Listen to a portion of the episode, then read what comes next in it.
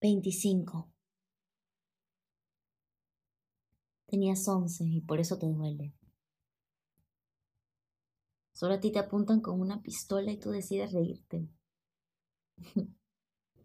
Por vivir en tu adolescencia me enseñaste muy rápido a ser adulta y a vivir de acuerdo a mis palabras, aunque no fuesen tan firmes.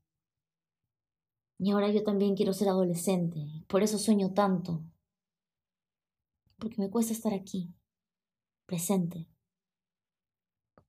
No te aflijas que no te estoy echando la culpa.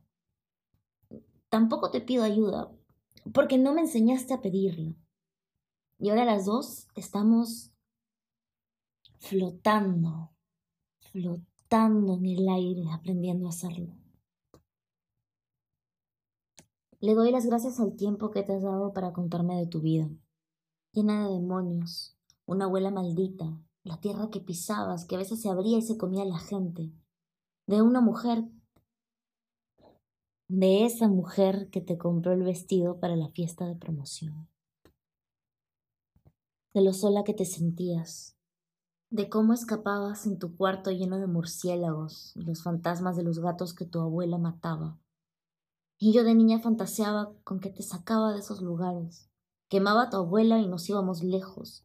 Y yo te compraba una casa con estatuas de delfines y la granja que siempre quisiste.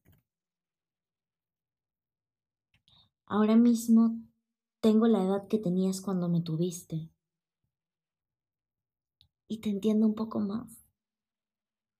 Porque yo no podría ser tú en este momento. Soy feliz de saber que no quiero ser madre gracias a ti. Y no te lo tomes a mal. Mira, que esto te lo digo porque sé cuánto me has amado y todo lo que has renunciado. Y es por saber cuánto amor toma que sé que prefiero dármelo a mí, porque me gustó mucho y así soy feliz. Te quiero. Fin. Relatos aislados, plataforma de relatos audiofónicos en tiempos de aislamiento, presentó 25. Escrito e interpretado por Luciana del Carmen.